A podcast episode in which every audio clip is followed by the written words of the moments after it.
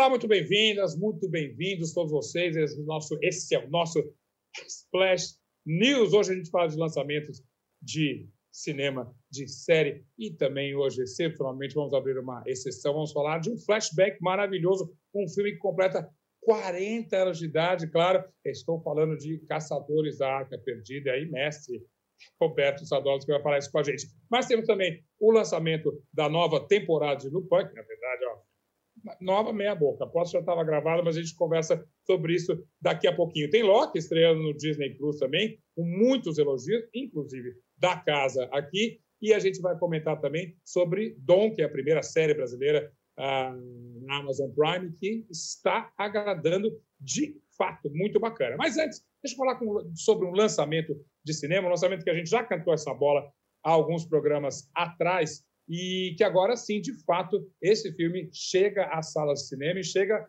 animado, chega bacana, chega com uma, uma proposta boa. Na verdade, eu ia falar diferente, mas é quase uma continuidade, a gente já vai falar sobre isso. Estou falando do filme Quem Vai Ficar com Mário, que é uma comédia, sim, uma comédia de. Antigamente a gente tinha um nome chamado-se comédia de costumes, mas justamente Mário, que é de uma família tradicional gaúcha, chega para apresentar seu parceiro, seu namorado. E aí as confusões simplesmente começam e são sempre tratadas, pelo que eu vi no trailer, não vi o, não vi o filme ainda, mas são tratadas com respeito, com humor uh, e com uma leveza que pede esse assunto ainda mais em tempos de hoje tão polarizados como a gente fala. E justamente por isso a gente foi perguntar para o elenco, o elenco tem Daniel Rocha, tem Felipe Alibe, uh, a direção é do Ru, é, Shen, Shen, Shen, esse nome sempre é complicado para mim, Su, né? E o Romulo Arantes Neto, está todo mundo ali, e a gente vai falar com é, esse pessoal sobre justamente essa proposta ousada, um pouco atrevida, mas totalmente dentro do espírito que a gente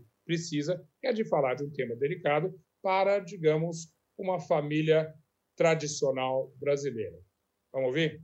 Uh, eu acho que uh, o nosso filme, a parte familiar do, do Mário, é um recorte assim de uma, uma, uma porcentagem brasileira que pensa muito daquela maneira. E, e eu, a Bíblia, a gente falou, é até horrível, né? Às vezes ouvia umas frases vindas do, do tio, do pai, de algumas pessoas dessa família, porque é, é, é, é fere, né? E, e, e, fere o personagem também, fere o Mário, fere aquela família por um pensamento super fechado. Mas a gente trazer isso dessa maneira, dito dessa maneira, é, faz a gente refletir, né? Sobre que vamos supor que uma família parecida com a do Mário acaba assistindo esse filme. O que ele vai se falar depois? Quais são os reconhecimentos que ele, onde ele vai se sentir reconhecido? O que que aquilo pode mudar nele? Eu acho importante tudo isso. Acho, acho é. importante também. É, Para mim, família é, a gente é muito comum ver essa coisa da família ampla na novela, né? Novela você vê muito avó, pai, mãe, filhos, amigos. No cinema, por alguma razão, é menos. Assim, você acaba tendo um recorte, né, de uma de uma parte da sociedade. Então, esse filme ele ele basicamente foca na família inteira, todo mundo, em cada sua cada geração, da, da personagem da Nicole, a menina, a personagem da, da, da matriarca da família. Da avó você pega isso, você faz um álbum de família sobre a questão do Mário, que aí é fantástico. Eu, eu acho isso uma obra-prima. É, eu acho maravilhoso, fundamental e, é, e, e considero muito importante é, a gente estar tá, uh, assumindo esse papel como artistas é, dentro de uma produção que traz esse diálogo de forma super latente eu me sinto privilegiado em fazer parte disso e ainda mais também com o diretor que vem né, dessa, digamos que participa muito desse ativismo, desse, desse grupo LGBT. É, então, eu acho que é, é, é uma grande oportunidade para todos nós. Obrigado. E da minha parte, olha que coisa curiosa, eu, venho, eu sou chinês, né? Toda a educação chinesa minha é muito baseada também no tradicionalismo, no conservadorismo nessa ideia da sociedade patriarcal. Então, a minha identificação com essa família do Sul foi imediata. Eu já passei por isso. Então, a minha meu desejo muito grande é que as pessoas assistam esse filme, principalmente no momento que a gente está vivendo, né, dessa polarização tão grande, onde a gente está entendendo que a sociedade conservadora é muito grande no Brasil que eles tenham oportunidade de assistir ao filme e que, assim como o personagem do Antônio, também mudem seu ponto de vista sobre a questão da, da, da, sociedade patriarcal, da misoginia e da homofobia, que aceitem as pessoas nas suas escolhas. Isso é muito importante para a gente. Exato. Muito bom, por esses depoimentos, a gente vê que o filme chega num equilíbrio ali. Ele cutuca essa família tradicional, mas cutuca justamente com uma seriedade, ao mesmo tempo leveza e sobretudo, é, esse humor. Acho incrível. Sou fã desse trailer, já que a gente já até soltou aqui. Acho bacana e acho que isso tem até uma continuidade no trabalho de um artista maior, que a gente perdeu há pouco tempo, inevitável lembrar do legado ali de Paulo Gustavo, que deixou, que justamente através de um personagem imortal, né? é, que é Dona Armênia, é claro, é, Dona Armênia, Dona Hermínia, é, fiquei até emocionado de, de lembrar do Paulo, é, que certamente deve estar rindo desse, desse, trocadilho que eu fiz sem querer, mas Dona Hermínia, justamente, ela, ela abriu um caminho para você ter esses assuntos no cinema, é, para o grande público, e sim, cutucar a família tradicional com uma elegância, com seriedade e, ao mesmo tempo, com uma sensibilidade muito grande. Esse, sim, eu acho que é um legado do Paulo Gustavo. Vamos ver se o elenco concorda comigo. Nossa, difícil falar do Paulo agora, né? É, talvez o maior comediante da atualidade, então gay, sumido, com filhos, com família. É, foi uma revolução ter ele nesse momento. Então, é... É, antes, antes dele não existia isso, né, no cinema. É, é. Eu não lembro de, de ser falado de uma maneira tão clara e leve e botar toda a família, todo mundo sentado na cadeira de cinema e ser a melhor, maior bilheteria da história e, e, e se divertir contando a história daquela família. É um legado. É, é, tomara que exista outro, né? Mas não sei se é possível, é, porque ele foi muito importante, foi muito importante. Mas eu acho que o nosso filme, de alguma maneira, dialoga do que o que ele gostaria que fosse falado, né? Por outros é. atores, por, por outras produções além da dele. É, eu acho que ele ia ficar muito feliz com o nosso filme, com certeza. Então, com certeza. É, acho que é uma homenagem a ele, sim, com certeza.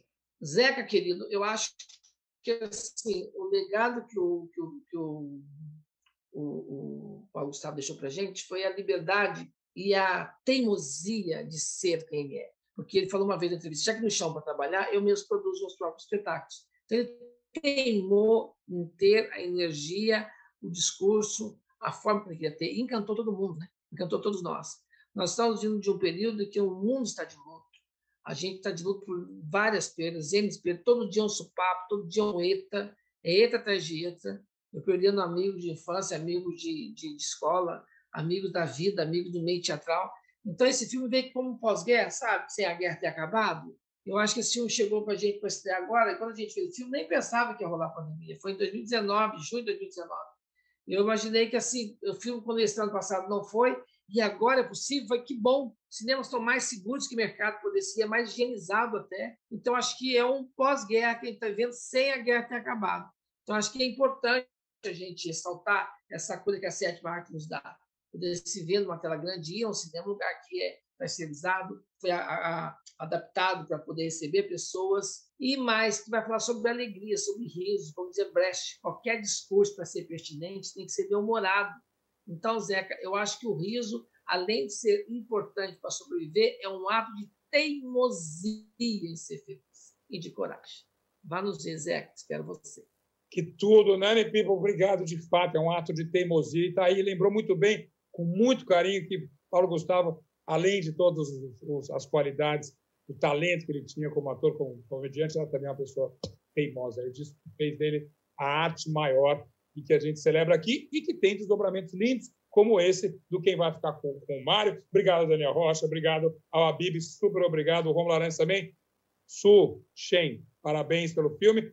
E ah, brinquei semana passada, estou vendo qual é o filme que vai quebrar minha barreira, que eu vou assistir no cinema. Falei que era Cruella, né? Não rolou, acabou. Foi uma semana muito punk. Mas eu acho que esse fim de semana vou aproveitar e vou ver quem vai ficar com o Mário. Então é a recomendação aqui do Splash News para você. Game Trends é o podcast do Start Wall em que eu, Bruno Isidro e Letícia Vexel comentamos o assunto mais importante de games da semana. Você pode ouvir o Game Trends no Wall, no YouTube ou na sua plataforma de podcast preferida. E por falar em recomendação, hora de chamar meu amigo Roberto Sadovski.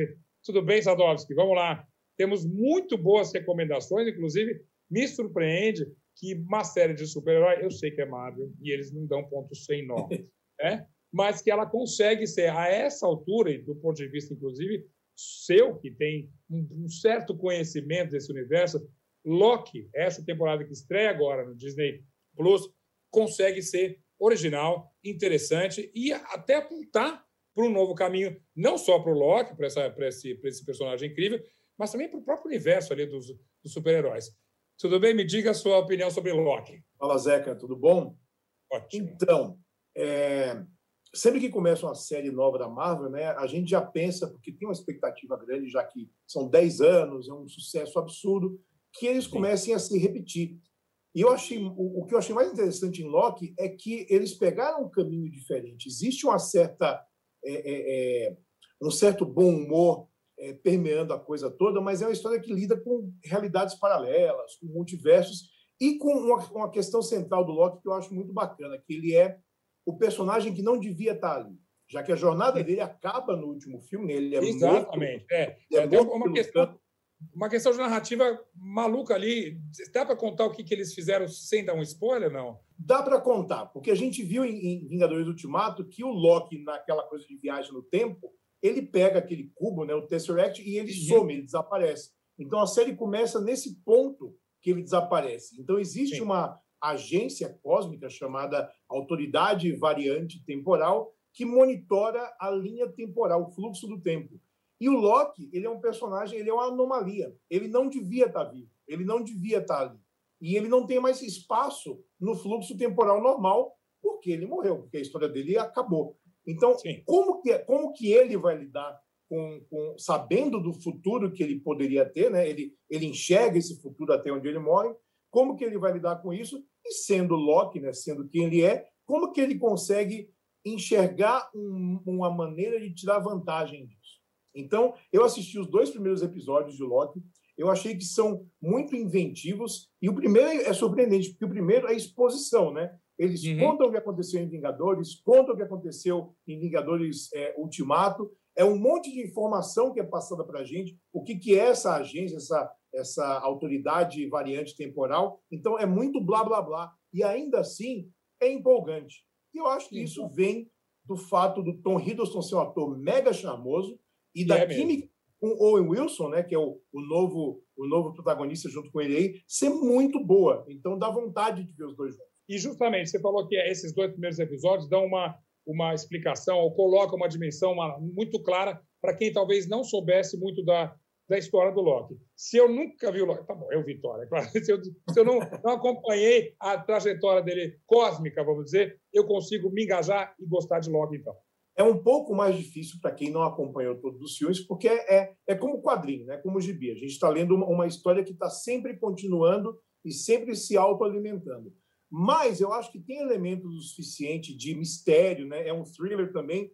É um, é um pouco, é, é, como eu escrevi, é um pouquinho de Arquivo X e é um pouquinho de Brasil filme, né? Então é aquela coisa de uma dupla investigando alguma algum evento é, sobrenatural que está acontecendo num, num, numa ambientação mega burocrática e mega fria e mega é, é, é, é estranha para esse mundo. Então, eu acho que, que dá para quem nunca viu Loki é, olhar e, se, e se, se interessar. E aí que a Marvel é esperta, né? Eles, eles jogam aquele, aquela, aquela semente da, do universo para quem nunca viu e tá tudo lá no Disney Plus mesmo, então a pessoa vai ver, bom, já que eu nunca vi isso aqui, deixa eu ver qual é. Tá tudo lá.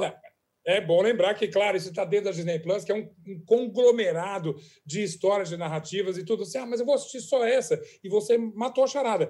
Se quiser assistir só essa, é claro, mas é óbvio que está tudo conectado e todo o acervo da Disney, que é maravilhoso, da Marvel, que inclui a Marvel, é claro, está lá para a gente conferir. Vamos embora, então. Me animei, vou ver Loki. E agora queria celebrar contigo a gente está falando de futuro, eu já nem sei mais nessa, nessa linha cósmica, né? Você falou de agência cósmica, adorei essa expressão, vou até, vou até vou registrar aqui.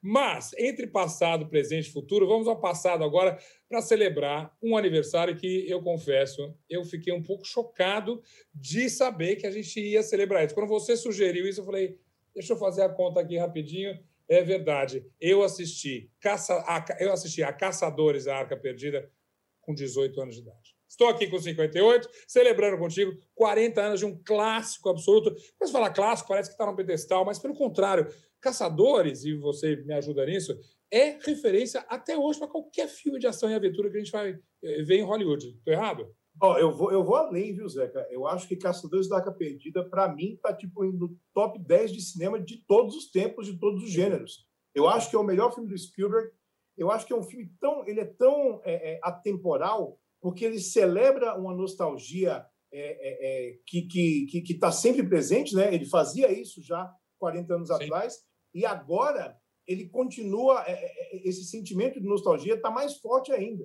Por isso que o filme não envelhece. Ele é colocado numa cápsula do tempo, né? Ele se passa em Sim. 1938 e eu acho que em qualquer momento que a gente assista Caçadores da Arca Perdida, ele vai estar sempre atual porque é uma coisa que você falou muito, muito certa. Ele é referência para todo o cinema de aventura que existe desde então. Ele criou uma base e foi. Eu, eu gosto de ver a história desses filmes porque sempre é meio no acidente, né? Então foi acidente que o filme é, é, foi criado. Né? O George Lucas bolou o filme nos anos 70. Ele deu um pause para poder fazer Star Wars, que foi um sucesso. Uhum. Ele voltou a planejar o filme com, com Philip Kaufman, acabou chamando Spielberg para dirigir. Eles, eles dois, junto com Lawrence Kasdan, né, que escreveu o roteiro, é, lapidaram as ideias do George Lucas para poder ter esse, esse herói, que era um herói humano, um herói falível, um herói bem-humorado e um herói que tinha virtudes, né? ainda que fosse é, é, um, uma pessoa que a gente pudesse se identificar. Então, eu acho que tudo funciona em Caçadores da Capedida, não tem uma vírgula fora de lugar. E aí, a base disso, claro, é esse argumento todo, é o roteiro nessa né, dose. Porque, claro, se você olhar qualquer filme, qualquer peteleco de super-herói hoje tem um bilhão mais de recursos é, de CGI, de, né, de truques, de, de, de efeitos especiais. Mas a, quando a história é boa, não tem para ninguém. Você vê justamente ao oposto, ao, ao, ao contrário também vale. Um filme com um, um roteiro medíocre e que tem os melhores efeitos do mundo, não vinga. Não vai para lugar nenhum. O bom de Caçadores é que assim, o Spielberg ele tinha ideias né, de, de cenas, o George Lucas também, e o Lawrence Kasdan ele meio que amarrou tudo. Então a ideia do Spielberg era a cada 10 minutos de filme, a gente tem que ter alguma coisa porque a ação não pode Sim. parar. A ação dita Sim. a narrativa é, e os personagens são são são impelidos né, de, de, de, cenário a cenário. Então eu acho que tudo tudo se encaixa. E eu, eu tive uma sensação muito boa essa semana porque vazaram fotos do set do novo Indiana Jones. Né? O ah, mas eu já ia te perguntar aí. O que você me conta do, que, do, do, próximo Indiana Jones? A gente não sabe de nada, não sabe nem do título do filme ainda. Né? Vai ser Indiana Jones e alguma coisa.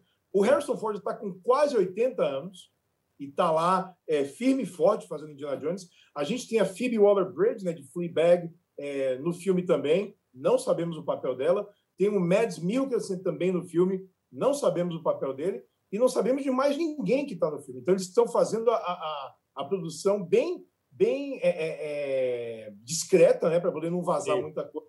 E o é. Spielberg não dirige mais, né? Ele é o, o James Mangold que vai dirigir dessa vez. É, o Spielberg está lá como produtor também. E, obviamente, eu sou fã do Indiana Jones, assim, absurdos.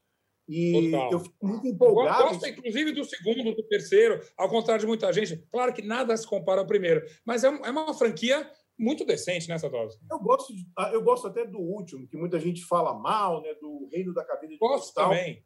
Eu revi há pouco tempo e fiquei, cara, cadê o defeito desse filme, sabe? É, ele tem alguns absurdos, mas todos têm absurdos. Então, eu me empolgo com Indiana Jones. Eu acho que é um dos melhores personagens já criados, ponto. Em qualquer mídia, Certamente. de qualquer. Eu acho que ele é um personagem muito completo.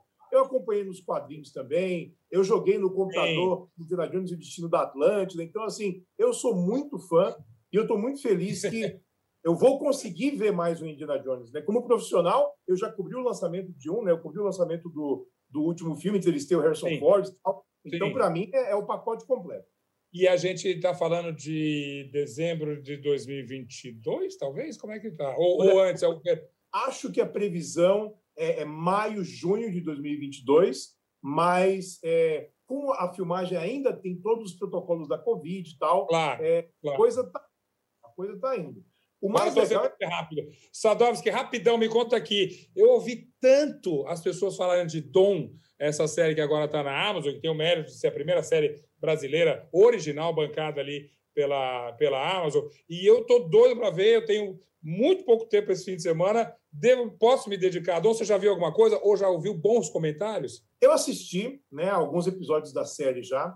Eu acho que ela é muito bem produzida, muito bem filmada mas, mas hum, hum. eu não acho que o personagem principal, o Pedro Dom, é tão interessante assim. Eu não consigo entender, pelo menos até agora, eu não consigo entender é, algumas coisas de, de desenvolvimento de personagem. Né? Ele é um menino de classe média que se tornou um bandido, né? E, e, e quem é carioca vai, vai lembrar, no, no, começo dos anos 2000, ele era um bandido extremamente violento. Ele não era uhum. um cara que a gente tem que romantizar, mas até agora a série não me deu nenhum indicativo dos porquês, né? Por que, que ele se tornou esse cara?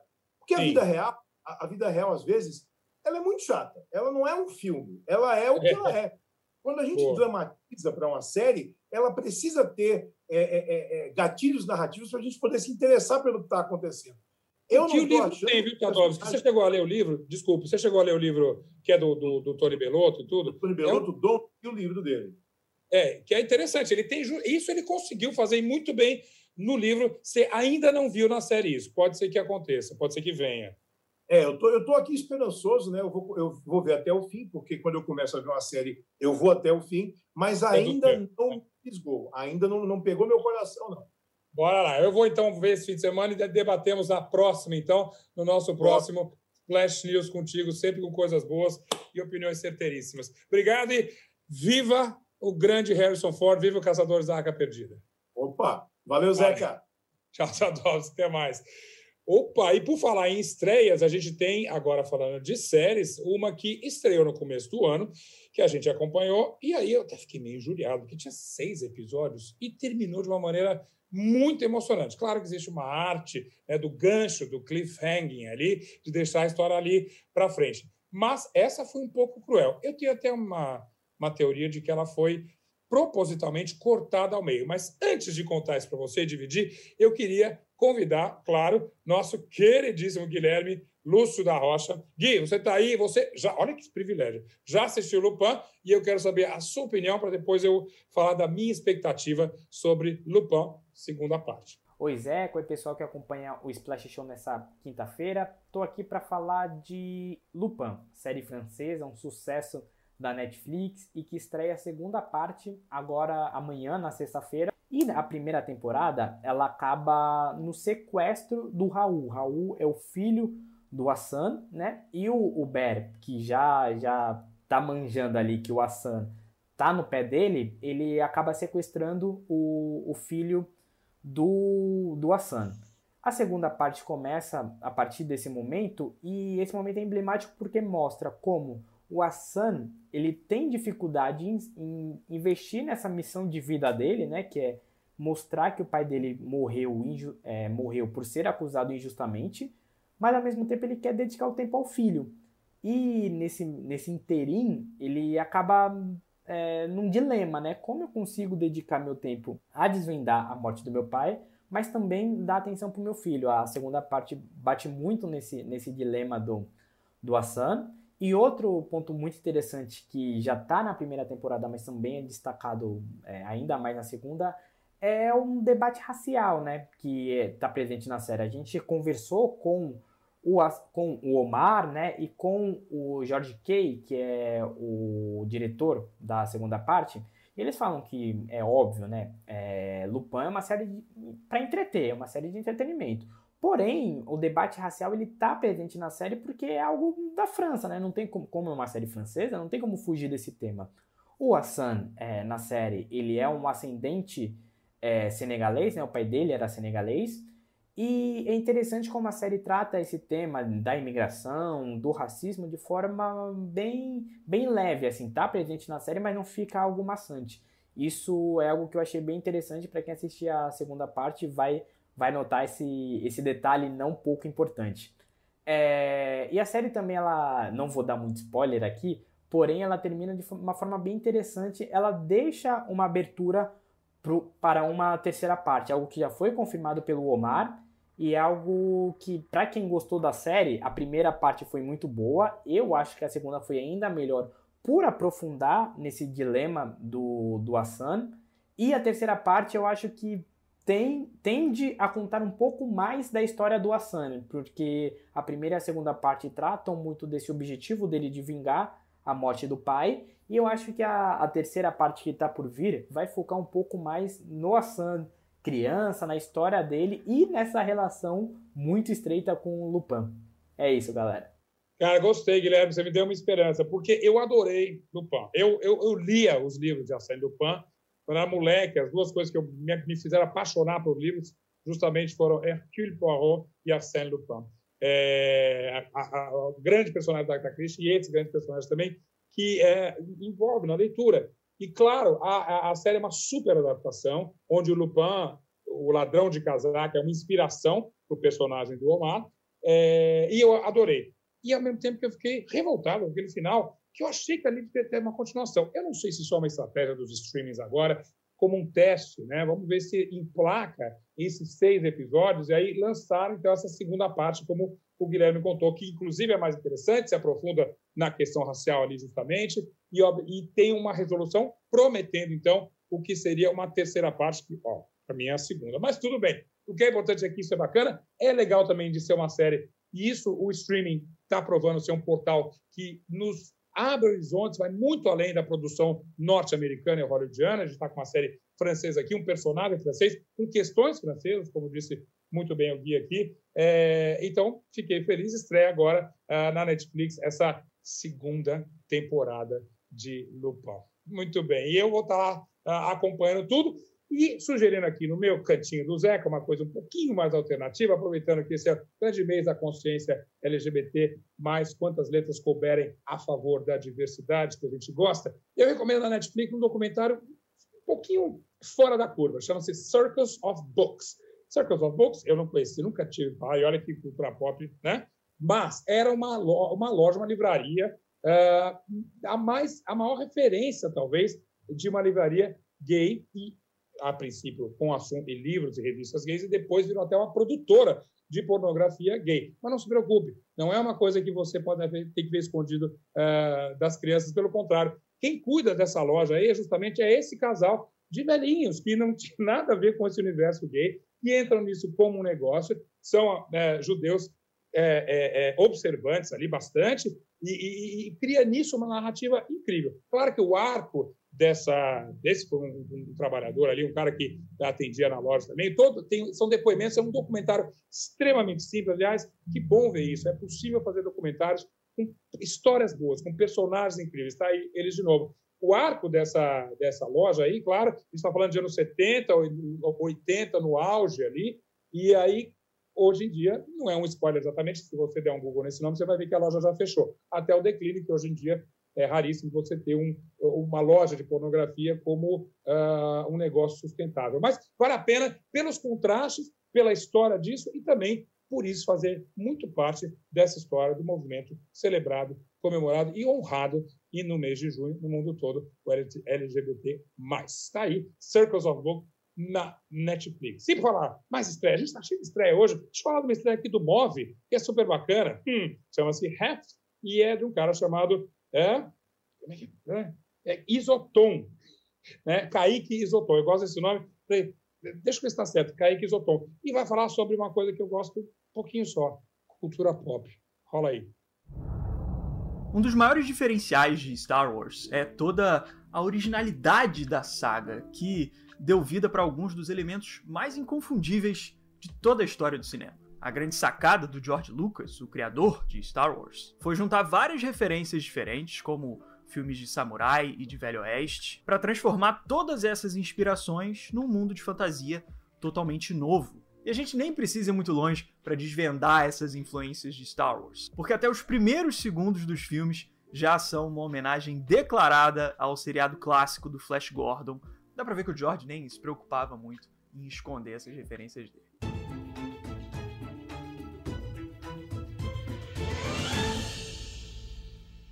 Ref de referência, é claro, já me ganhou. Cultura pop, conexões. E aí você já começa logo falando de Star Wars. Hum, quero ver se depois você faz uma conexão, essa que eu já vi bastante, Star Wars e Harry Potter, que para mim é a mesma, o mesmo, são os mesmos arquétipos. Mas esse assunto para um outro Splash News, quando se vê, a gente se vê na semana, a gente se vê na semana que vem. Lembrando, o Ref estreia amanhã no Move e se você gosta de cultura pop tanto quanto eu, não deixa de assistir e não deixa de ficar aqui com a gente. Super obrigado pela companhia e amanhã tem mais Flash News, música, lançamentos e coisa muito boa, como sempre aqui. Você segue com a nossa programação do canal UOL. Tchau, até mais.